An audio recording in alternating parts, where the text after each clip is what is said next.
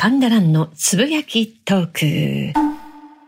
はい、えー、今日は私の寝室からお届けしております。えー、根本博中将第1話、第2話、第3話あ、聞いていただけましたでしょうか。まあ、まあ、すごいの一言ですね。えー、武装解除に抗いまして、ソ連軍から内蒙古におりました居留民、法人ですね、日本人4万人をを救った。満州の惨劇があったわけですけれども、それとは打って変わりまして根本中将は自分の責任において、そして決断において日本人を助けた。まあ、こういう人がいらしたんだな。なんでもっと語られないのかなと思うわけです。まあ、これはね、もうやっぱり日本が負けまして戦後 GHQ の占領にあったということが大きく関わっているのではないかと思うんでございますが。第1話はね、えー根本中将の生い立ちから、まあ、軍人になりまして、さあ、いよいよ内蒙古脱出になるぞっていうところまで語ったんですけれども、ちょっとカットしたところがありましてね。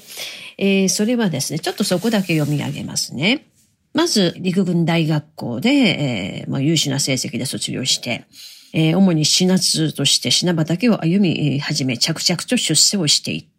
で、昭和2年です。3月24日。南京領事館に勤務していた時です。南京事件に遭遇します。これ、ちょっとややこしいんですけど、南京大虐殺というあのフェイク歴史事件がありますが、それとは違いますよ。南京事件というのがありまして、暴徒化した北伐軍の兵士が日本領事館に突然襲撃してきたんです。これに対しまして根本は素手でもって立ち向かいましたが、まあ、銃剣で腹、足を刺され絶対絶命。これはやばいと思いました根本。2階からとっさに飛び降りたんです。とその時です。日頃可愛がと言いました中国人のボーイがおりまして、そのボーイが根元をザザザザザザと引きずりまして物陰に隠してくれたんです。まあ、そのおかげで根元は九死に一生を得たんだそうでございます。なかなかこの向こう水な強い短力を感じるエピソードですが。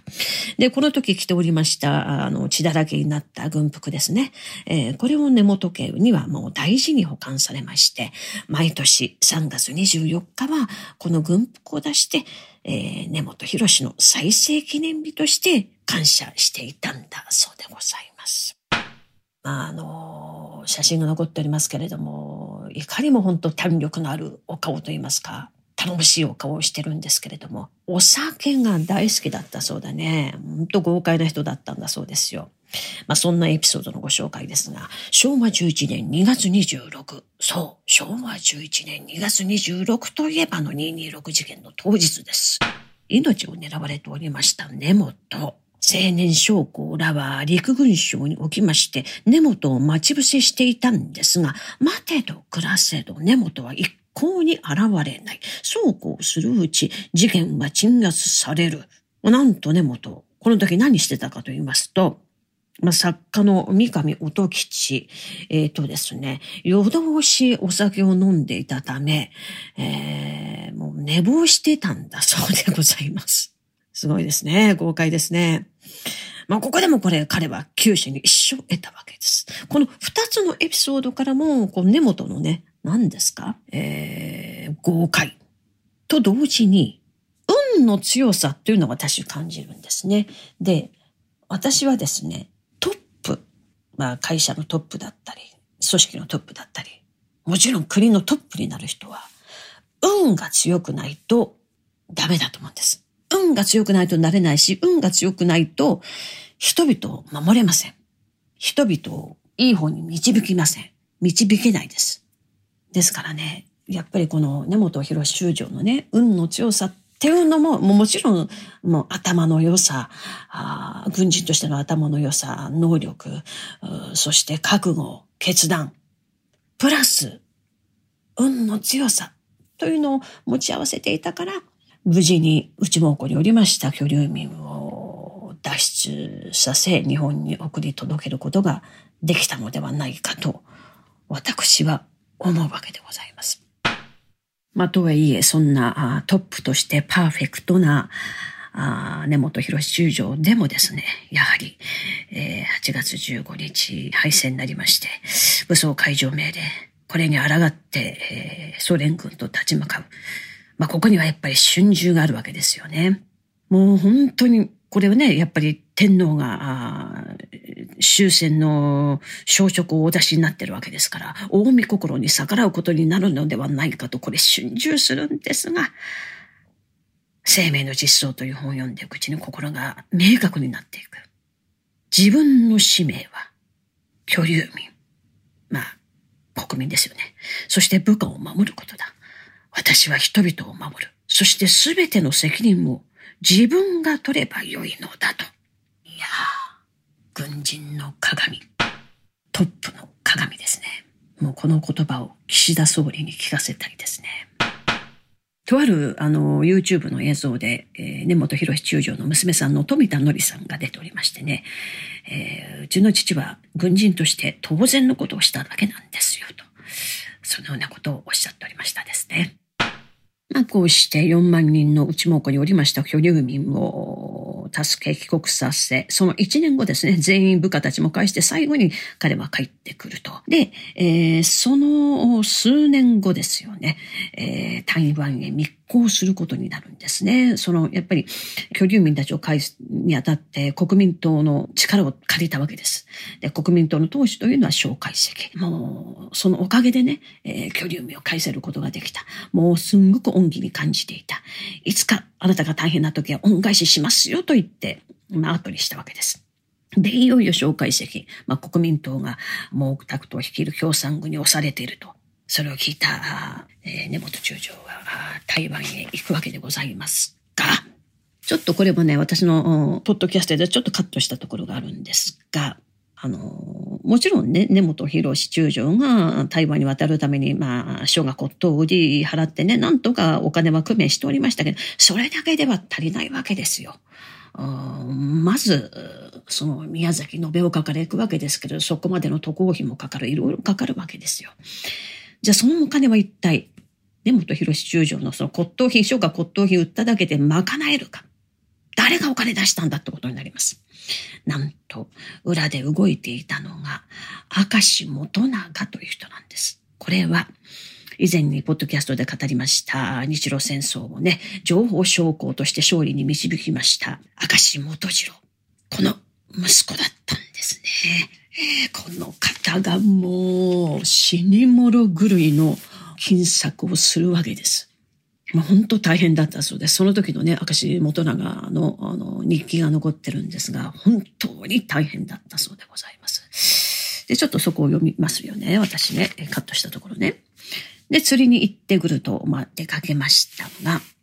えー、メンバーはかつての部下であった軍人数名、そして上海時代からの盟友であり、通訳の吉村コレジ。とはいえ密航にはお金がかかります。一体どこからそのための資金ができたのか。根本たちを台湾に送り込むための金策に大変なもう血の滲むような思いで奔走したのが、そして密航工作をしたのが、明石元長。で、延岡のね、港から出港する時です。明石元長は根本中将に、